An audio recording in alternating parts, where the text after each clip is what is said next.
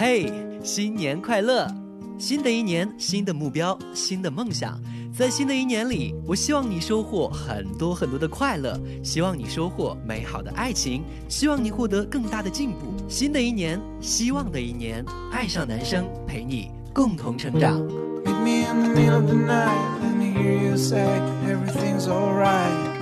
Hold me tight, love. Love is free.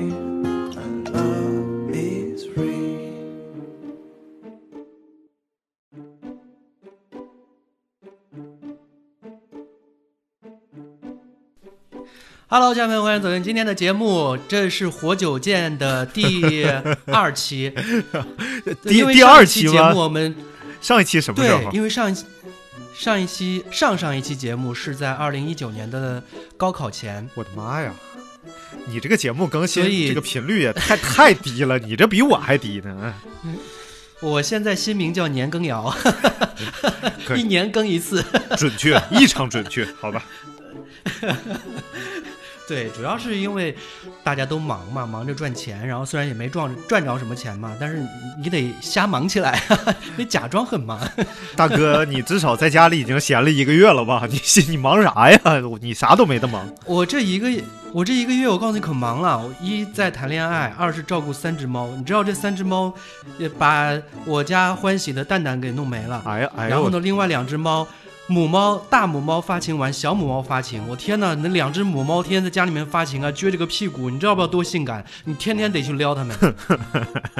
不是这个母猫发情之后，就那怎么办呢？你你能满足它们吗？你你给它揉揉屁股，然后它会咕咕咕，就是就是特别特别爽的那种感觉，你知道吗？啊，就是有时候满足别人也是一种幸福，满足别猫也是一种幸福。那么我们聊聊你家欢喜的蛋蛋吧，是怎么没的？就是因为那两个猫老是撩它，然后我家猫现在才七个月，啊，就是完全还没有性成熟性发育，啊你知道吧？明白。对，就是一个完全一个小小小处男，嗯然后呢，对于性还是一个懵懂的一种状态，然后他也不知道做爱是怎么回事儿。嗯完了之后呢，两只猫呢就撅着屁股，老是对着他咕咕咕的那么叫，你知道嗯，吗？然后他就他也不知道干嘛，然后那那刚开始的时候，那两只猫就是撅着屁股对它鼓鼓的时候，它会用爪啪把它给踢走。啊，然后后面呢，他好像不知道怎么回事，是那两只猫告诉他了你应该怎么样，还是说那两只猫给他看了一些小片子什么之类的，然后他学会了，他就骑上去了。天可是他骑上去之后，他又不知道干嘛。然后呢，它下面也不会硬，然后他就那么骑上去，然后那那猫呢就特别兴奋，我就觉得这就是本能，就像爱谁谁小的时候就知道脱小女孩裤衩是一样的道理，这就是一种本能。当这只猫成年之后，回忆起这段往事，它会非常幸福的，尤其是在它没有蛋以后，它再回忆起这一段很开心。嗯，这么比的话，其实欢喜比他们还是强。欢喜不会脱他们裤衩，虽然他们也穿着，就直接骑上去。猫猫还穿裤衩吗？他前一段给他穿着衣服呢，因为他无毛猫嘛，他冬天要给他穿衣服，穿的可厚实了。天哪，你真是一个慈爱的老父亲。嗯，对的呢。哎，我们还没有介绍自己呢，我是 Viva。大家好，我是张尼玛，好久不见。嗯，对，一说活久见，就真的是把把这事儿给忘了，因为你距离你上一次录节目应该三年前了吧？不可能，我上次录节目好像还是在你家，然后是在大悦城那边那个家。你搬家多久了？对呀、三年前了呀。我从那个我在那个地方住了两年，第二年你就没去过了，然后我就换了另外一个家，又一年，我现在又住到这个地方又半年了。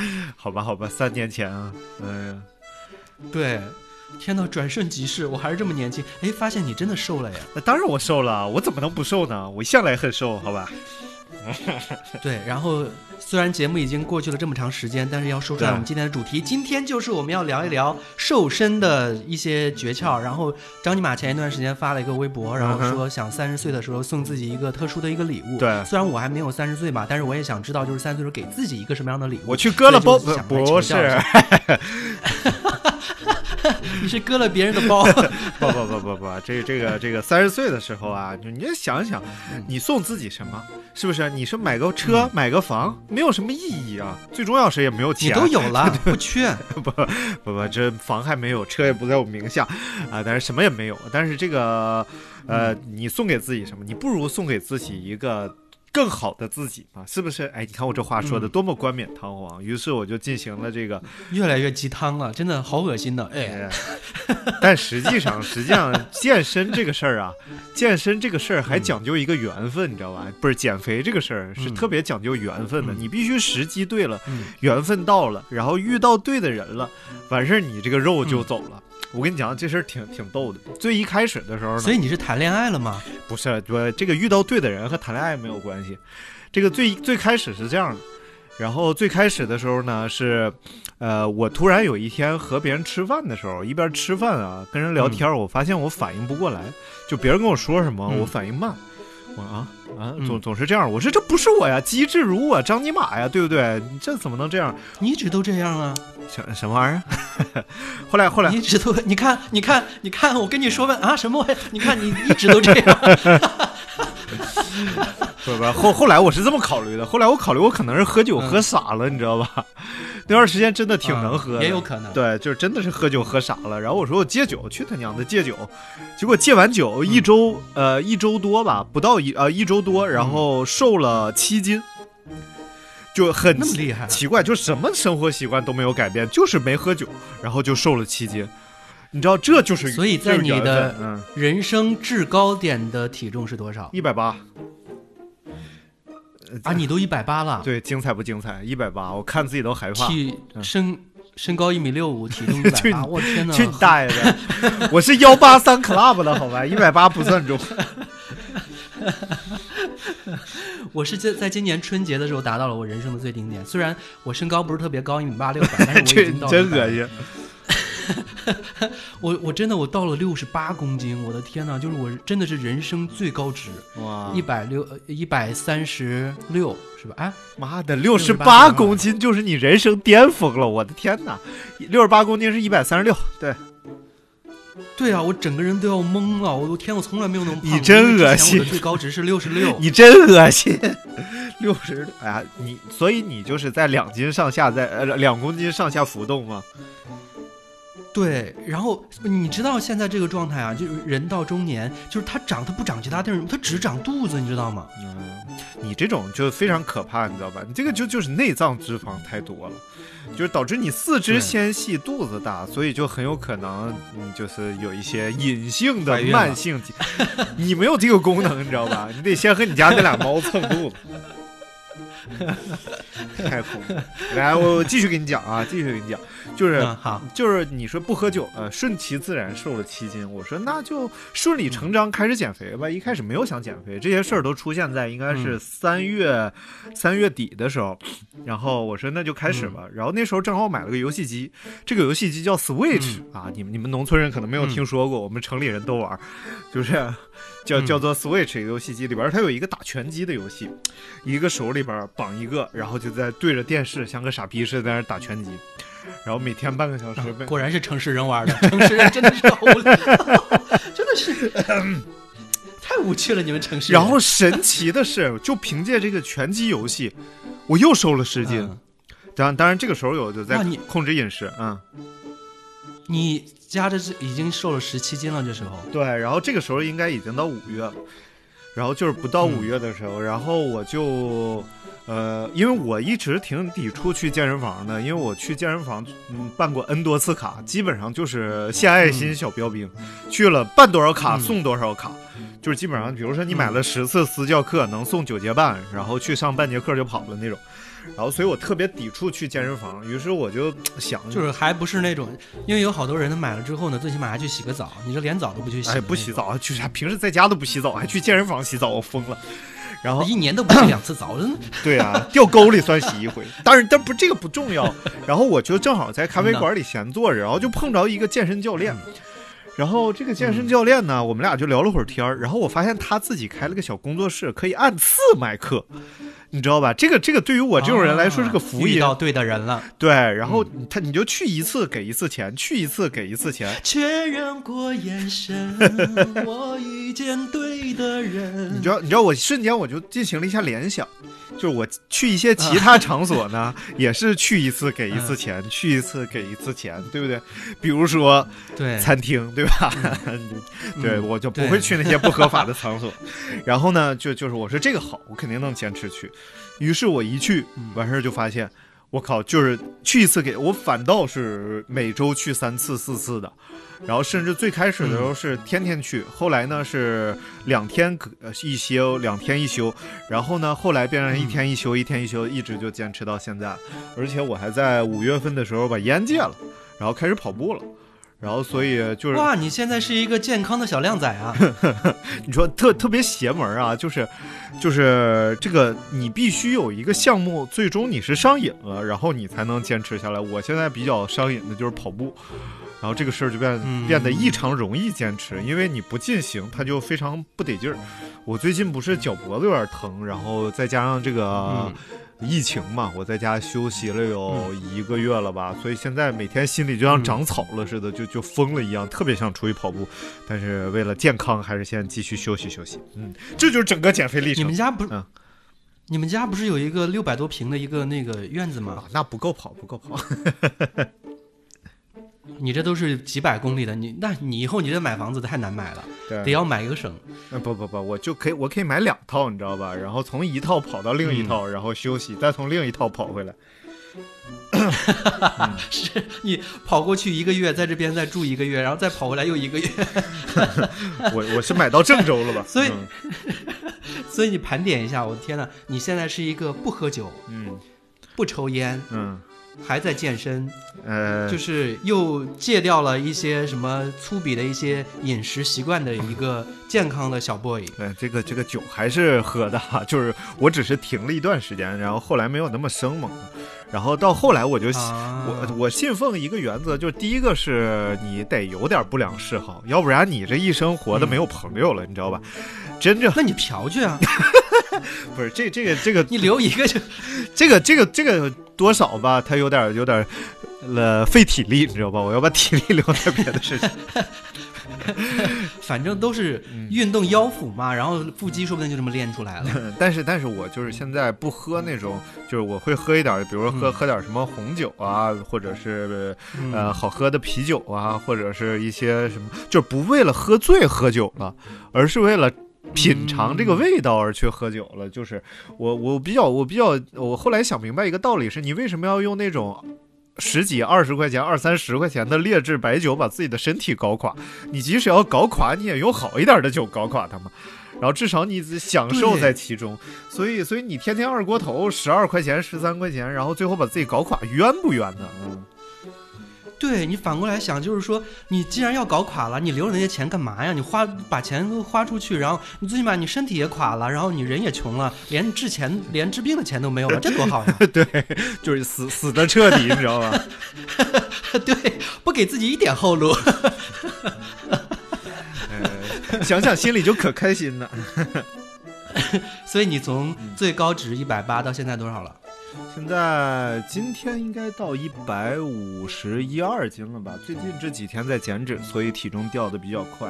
然后之前稍微又上去一点，嗯，天哪，瘦了三十斤！我要是瘦了三十斤，那就好了，那我就没了人了。对吧？你在哪儿？我丢了。然后其其实想跟大家分享的，其实不是怎么运动。运动这个事儿吧，就是第一就是一些我不是说没有机缘巧合，第二个就是你真得碰着对的人，因为像咱们普通人一旦运动起来，特别容易受伤，你知道吧？就是你嗯，再小规模的训练，你都需要有一个对的人进行基础指导。等你掌握了基础之后，然后你才能进行自自己的训练啊什么的。我之前受的好多伤都是因为自己瞎搞，然后受了一些伤。我觉得其实对于很多人来说，嗯，从刚开始健身，最难的倒不是说是容易受伤，而说是最容易的是放弃。嗯，所以所以真 的，我基本上就是是去一节课就回来了，然后然后后面的、就是累到呼吸呼吸，我的妈呀！我花着钱让自己受罪，我干嘛呢？不要不不干了，不干了，不干了，然后再也不去了。所以如果你一定要想要开始运动的话，你不妨就从散步走路开始，就是大步走，迈开大步就在外边，每天两个小时，其实特别有作用，尤其是对于内脏脂肪偏高的这些朋友。然后你如果能跨大步出去，就像那个呃，就是有一个东西叫暴走团呐、就是就像那帮人一样，夸夸在外边走，其实对于甩走内脏脂肪是很有用的。嗯，运动时间再长一点，但是最重要的其实还是吃。现在其实我是在比如在增肌的阶段嘛，所以呃，嗯，其实就是呃，在吃的方面就更加这个一般都是那个肌比较小的那种人呢，他需要用 各种各样的方式呢，然后增长啊、增大呀、什么干嘛的，对。然后你说你吃啥才能增？呃，就是吃蛋白质嘛。肌肉的话，就是通过嗯蛋白质的方式，然后把它来增多。然后，嗯，就是如果你减肥的话，就是减脂的话，就是少吃碳水化合物，这个是最重要的。但是有一个原则啊，原则就是必须得吃饱。就是你只要有两三顿没吃饱，你的心里就会对减肥这事儿有一种巨大的厌恶感。然后反倒是你嗯顿顿都吃饱了之后呢，你对这个事儿坚持的特别容易。就像我现在就特别容易，所以嗯。你会戒油盐这些东西吗？嗯，油盐是很自然的下来的，然后就是在你进行了大规模的这种，呃呃有氧运动，出很多汗之后，你依然保持吃那么咸，其实你吃不出来太多咸味儿。在你的汗出的少的时候，你会自然的就把自己的口味放清淡。所以这个、嗯这个事儿是比较容易的。其实最最难的是一开始的饮食习惯不好，要戒碳水，就是因为我们是、就是中国人的饮食习惯是不多吃大米，不吃大米和面，就算是没吃饭，就肯定感觉吃不饱的样子。所以我一般就会先让自己大口吃两口。就是比如说今天我已经很饿了，然后今天比如说吃馒头，我先大口咬两口馒头，这个时候我心情心绪就平静下来了，就不会像什么都没吃的时候特别着急了。然后喝一杯水，然后找一个青菜，先把它吃完，就像吃药一样。就今天这个，比如说今天这个呃凉拌生菜，今天这是我的减肥药，我必须把它吃完了。嗯然后剩下的我想嗯怎么吃怎么吃，但实际上你餐前把这盘子生菜吃完了，你就没那么冲动了。然后接着就是真的要多吃肉和肉蛋奶这些东西，真的得多吃。然后可以少吃嗯那种特别肥的，但是你一定要保持维持住自己的肌肉量，这样你才真的能瘦下去。如果你一边减肥，这也不吃那也不吃，最后肌肉掉了好多，那你就是重新反弹是非常快的。嗯是，我就我我跟大家分享一下我的失败史吧。嗯我印象当中，我第一次去买健身房的健身卡的时候，应该是在二零一三年。嗯哎，不对，那时候我们在上海的时候，我应该还没有开始买这个，应该是那就那就是二零一四年的时候第一次买健身房的健身卡，当时应该是买了半年的，我就觉得我自己坚持不了，所以就买了半年的。半年当时正在做活动，好像反正也不便宜，八百多块钱呢。嗯我后来才知道，全年的也才一千块钱，也就差两百块钱。对，然后买了之后呢，我基本上。就是刚开始买的时候啊，我一定要坚持，一定要健身，我要瘦，我要变成肌肉男什么乱七八糟的，我要让我的腹肌出来，我要让我的胸肌怎么样，什么就是出就当时那个决心下的，我就觉得就十头牛都把我拉不回去，嗯结果也就去了两次吧，然后就觉得哎呀。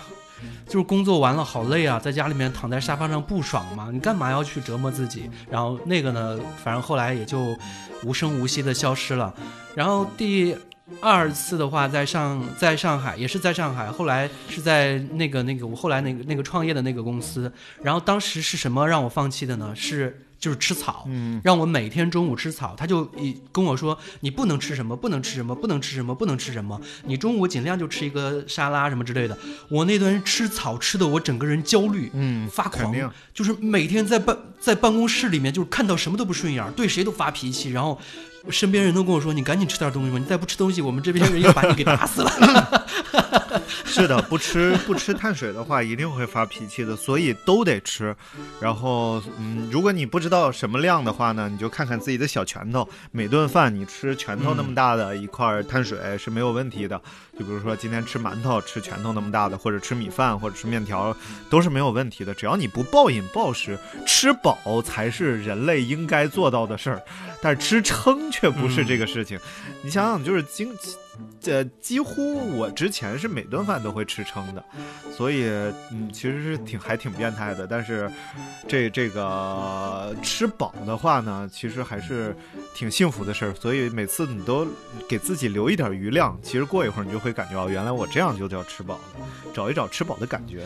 挺难的，嗯特别特别难。因为我发现啊，人这个胃啊，它到你自己的那个大脑到神经的时候，它有一段距离。有时候你觉得你，你觉得你还没有吃饱的时候，你就一直吃，然后等你觉得等你大脑觉得你吃饱的时候，其实已经撑了。嗯，所以其实，呃，吃饿不呃吃到饿或者吃到饱都没有关系，其实吃到撑都没有关系，关键是你吃了些什么。所以，呃，如果你要减肥的话，是两有两个建议，第一个建议是买一个体脂秤。然后呢，在嗯非瓶颈期的时候，你可以天天称，然后到了瓶颈期，你就可以把它扔了。然后、嗯第二个呢，就是下载一个那种可以告诉你各种食物都有多少热量的软件。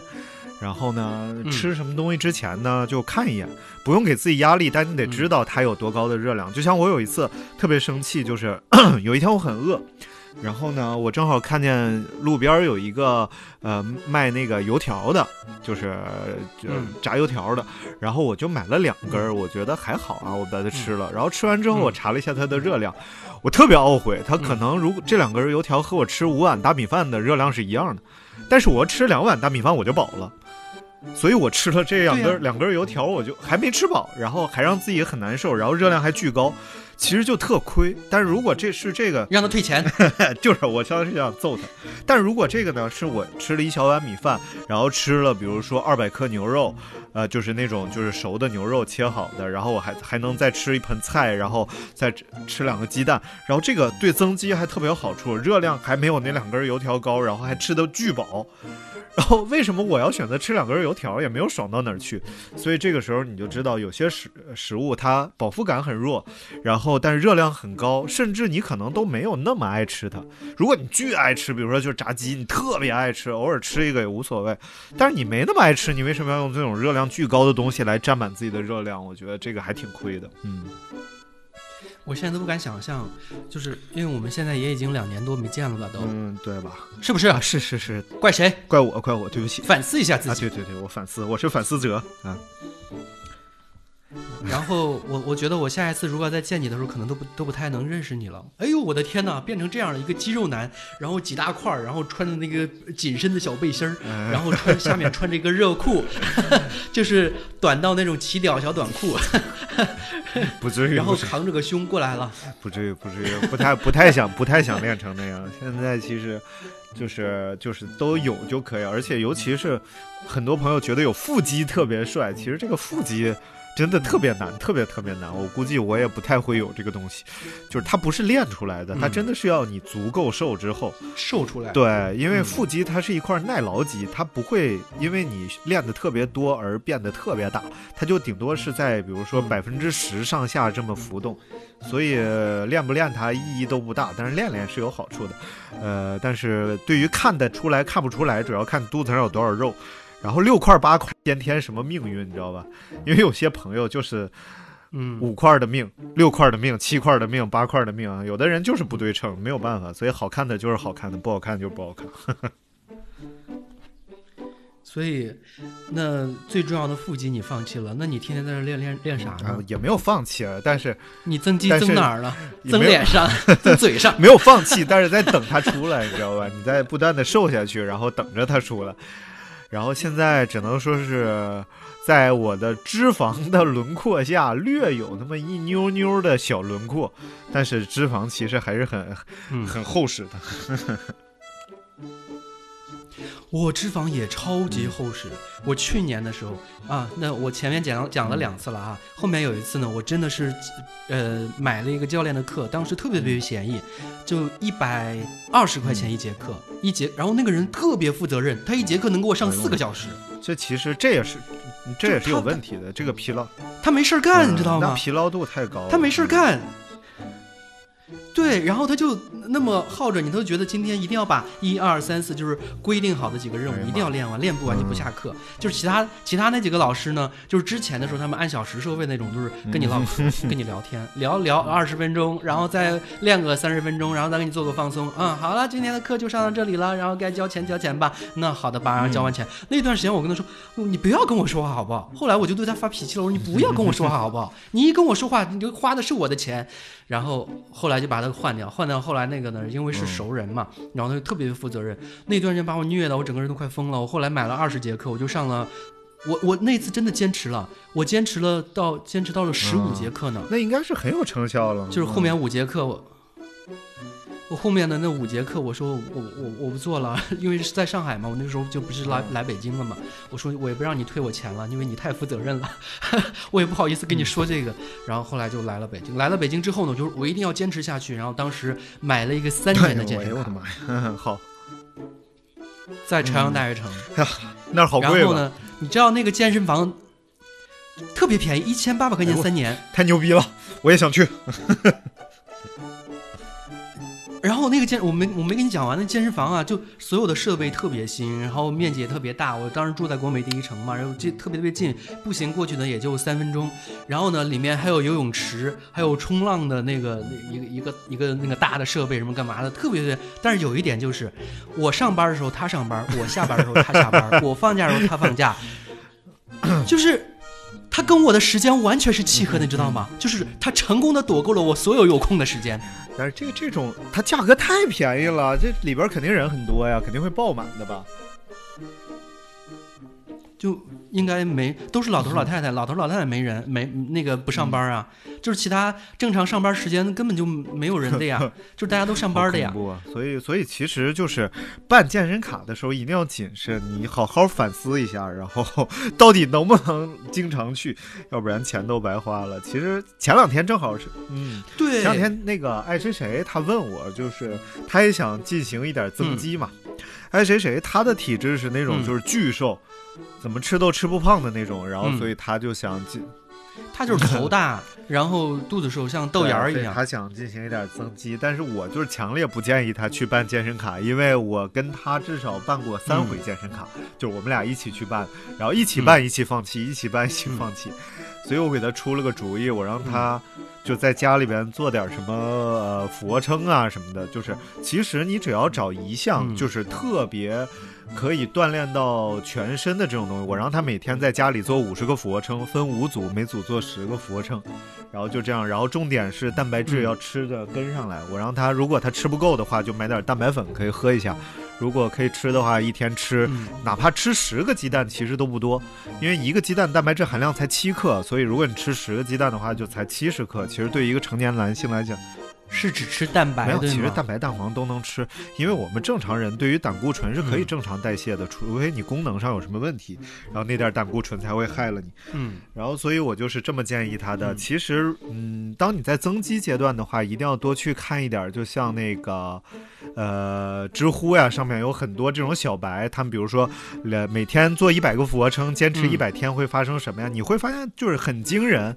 你这第一阶段如果可以把基础打牢的话，你再去健身房，你会特别自信，而且特别愿意去训练的。所以我就建议他每天在家做嗯五十个俯卧撑，然后多吃蛋白质。就我给你这么计算吧，薇娃，就是。嗯一个成年男人的话，嗯如果你不不锻炼的话，你需要每克每公斤体重嗯可能需要一点二克蛋白质。那么像你这样的体是体重，可能你就是六十六公斤吧。六十六嗯公斤的话，你看一点二乘以六十六，也就是说你每天至少需要八十克蛋白质。那么八十克蛋白质隐藏在多少东西里呢？如果纯吃鸡蛋的话，你需要吃十几个鸡蛋；如果是吃牛肉的话，你需要吃嗯四百克牛肉，也就是八两牛肉。所以你想想，嗯其实你每天应该吃掉的肉或者蛋，或者是喝的奶，其实量很大的。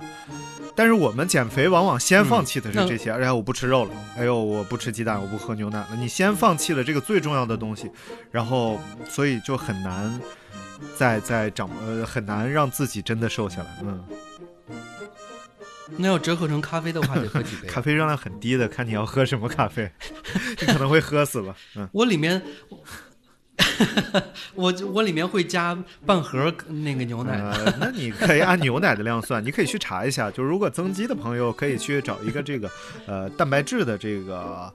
那个蛋白质含量的一个表格，就是不同食物里含有多少蛋白质，你可以自己试一下。嗯，嗯，是的，我后来最近一次是这一段时间，呃我应该在去年的这个时候又办了健身卡，然后买了一个特别特别贵，三千多一年的，因为它二十四小时的，就吃了上一次的亏嘛。然后就说这一次一定要找一个不无论我什么时候想去，它一定要开门的一个店。然后去了，我我那段时间是真的坚持了，而且真的是非常有效果的。然后当时那个呃身边那些人能见我都说，我天呐，就是我的腹肌就很明显了，已经胸肌和腹肌都真的很明显了。然后后来就因为从那个小区又搬到了这个小区，中间大概就增加了八百多米的这个距离吧。就因为这八百多米的距离，又把我给就是排排排在外面了，就是我。就不太想走，我就觉得我走那么远 过去，然后健身，然后健身完了之后还得再走回来，哦，好累啊，我不太想去了。嗯，其实你可以，就是一般我们作为普通人的话，你可以先从培养兴趣开始，比如说，呃，你就是可以跑跑步啊，跳跳绳啊，但是这个很难，可能很难成为兴趣。比如说打打打羽毛球啊。说到这儿了，我们楼上那一家天天在家里面跳绳，我都几次想报警了。你可以，你可以建议他买一个，你可以上去建议他，你说你可以买一个橡胶地垫儿，然后这样的话，你跳绳的时候就没有什么噪音了。嗯、否则的话，确实，总是半夜十一二点开始跳绳。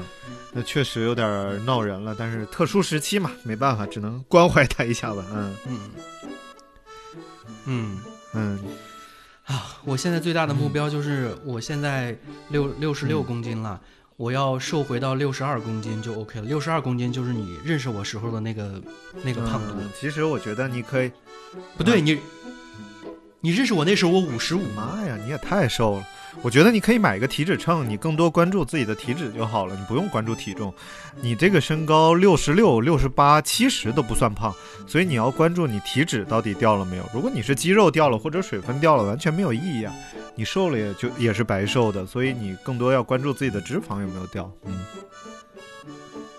我就是肚子大，我而且我你知道我肚子特别硬，就是人的肚子有的肚子它大嗯它胖呢，就是属于是肥肉啊什么干嘛的。然后我的呢就是虽然那个外面的这层肥肉也这个皮也挺厚的，但是就是里面特别硬，就是摸得出来，就是是运动健身的，就是那种状态的，就是肉是特别硬的，特别紧实的那种。那嗯其实没什么问题，就是你感觉自己肚子有点往外鼓，但是实际上摸上去脂肪并不厚，对吧？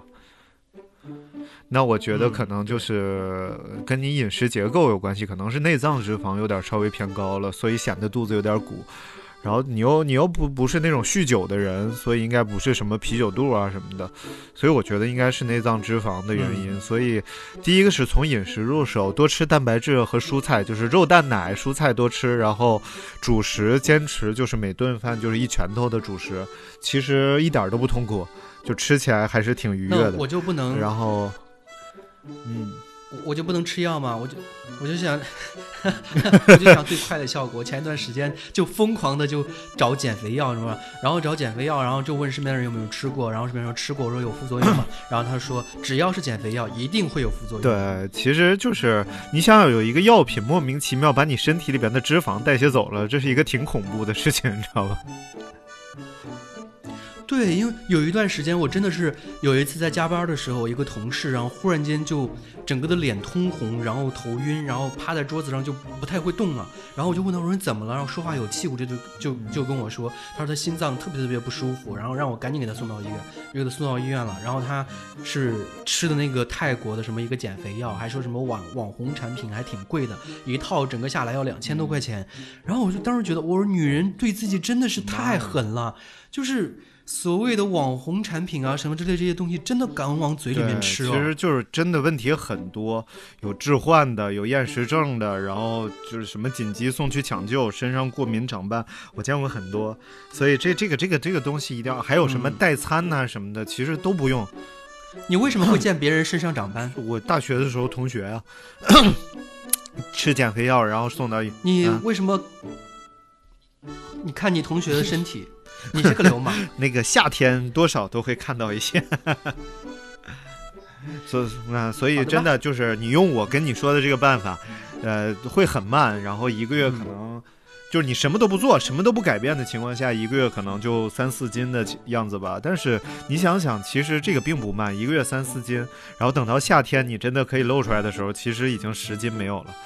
所以其实这个一个月到呃五斤左右就是很正常的减肥。然后如果你到一个月十斤了，除非你原来很胖，基数很大，否则的话一定是你的身体会很痛苦的。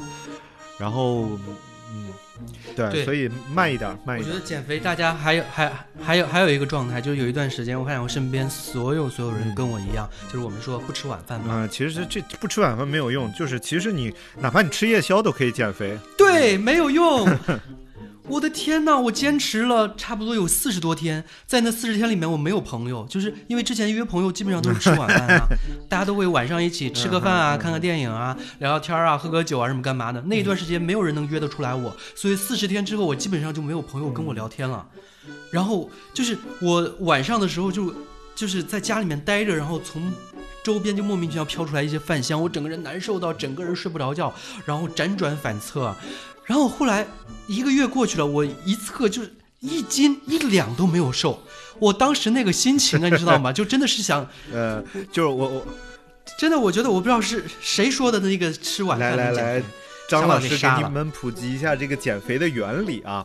然后人瘦嘛，任何事发生它有一个原理嘛。然后人瘦是什么原理呢？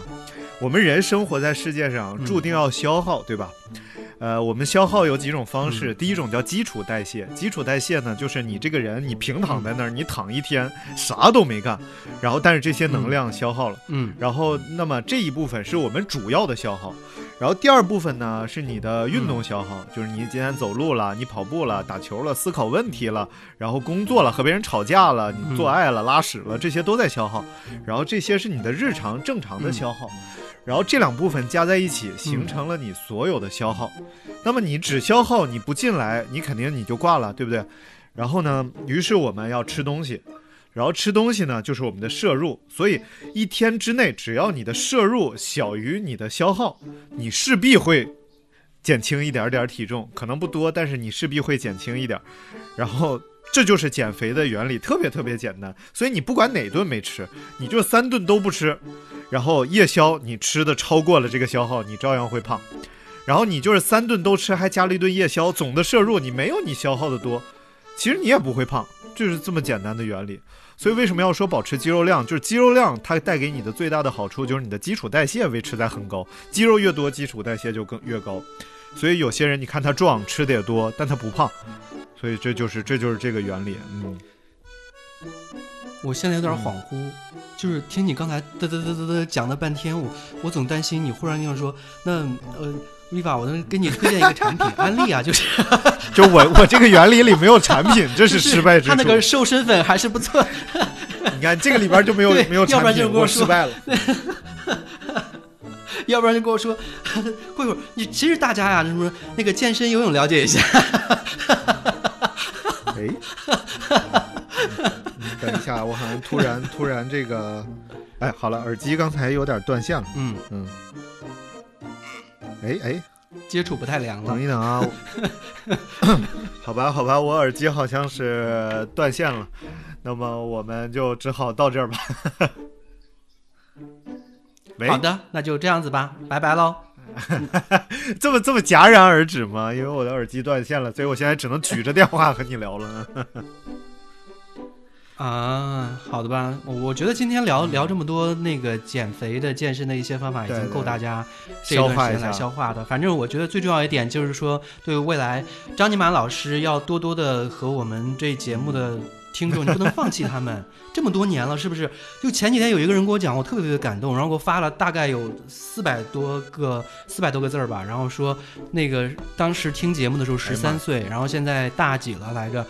对，然后已经这么多年了，然后就觉得这么多年一直有一个声音就陪着，然后呃，虽然没见过面，但是说话什么干嘛的，就从来没有当成是那种很陌生的人，就是像老朋友一样。就每次的听到节目之后，就觉得哎，特别特别安心。挺好就是嗯从最早咱们两个，对，从最早咱们两个一起来主持什么干嘛，我觉得哎，就是有能陪着人从十三岁长成到现在二十三岁，也没那么长时间，二十岁吧，这七七年七八年的时间也挺难得的。就是你在这个人的身上有一个很重的一个烙印，这也是我们的功德呀，是不是？我们这讲究修行的，是不是？对对对，而且我觉得就是，其实我们录节目的时候没什么感觉，我们就觉得俩人坐这儿像聊天一样。其实嗯对于收听的人来讲，我们都是收，我们也都是别的节目的听者，对吧？我们也会听别的东西。其实收听这种陪伴的感觉是特别强烈的，所以我们可能没有觉得自己嗯有多么陪着大家一起度过，但是呢，大家的感觉是一直觉得我们就陪在他们身边，所以其实这也是一个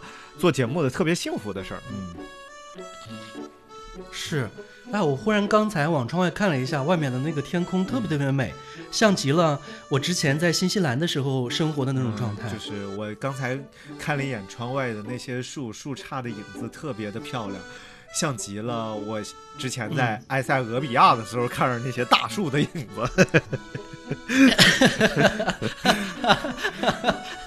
好吧，这么好的天气，我们出去溜达溜达吧。节目就到这里吧这。样，戴好口罩，拜拜。嗯嗯，好，么么哒么么哒，拜拜。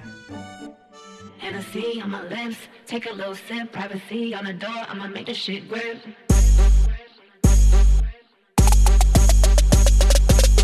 Rich nigga, eight figure, that's my type. That's my type, nigga, that's my type. Eight inch big, ooh, that's the pipe. That bitch, I'ma ride a dick all night. A rich nigga, eight figure, that's my type. That's my type, nigga, that's my type. Eight inch big, ooh, that's the pipe. That's my type, bigger, that's my type. New wrist, new whip, ride around dipped. I can see why all these basic hoes pissed. Down wrist, not a bust down bitch. Said I want your man, no the fuck I don't sis. He a rich nigga, why he still hitting licks? Nigga spinning bread, but he still can't hit. Bitch, please. Lamborghini keys, pussy dripping ice, he get flown out to me. Bitch, please. I want a man with the bees, pussy from the bag, going dumb on a D. Hennessy on my lips, take a little sip, privacy on the door, I'ma make this shit grip. A rich nigga, eight figure, that's my type.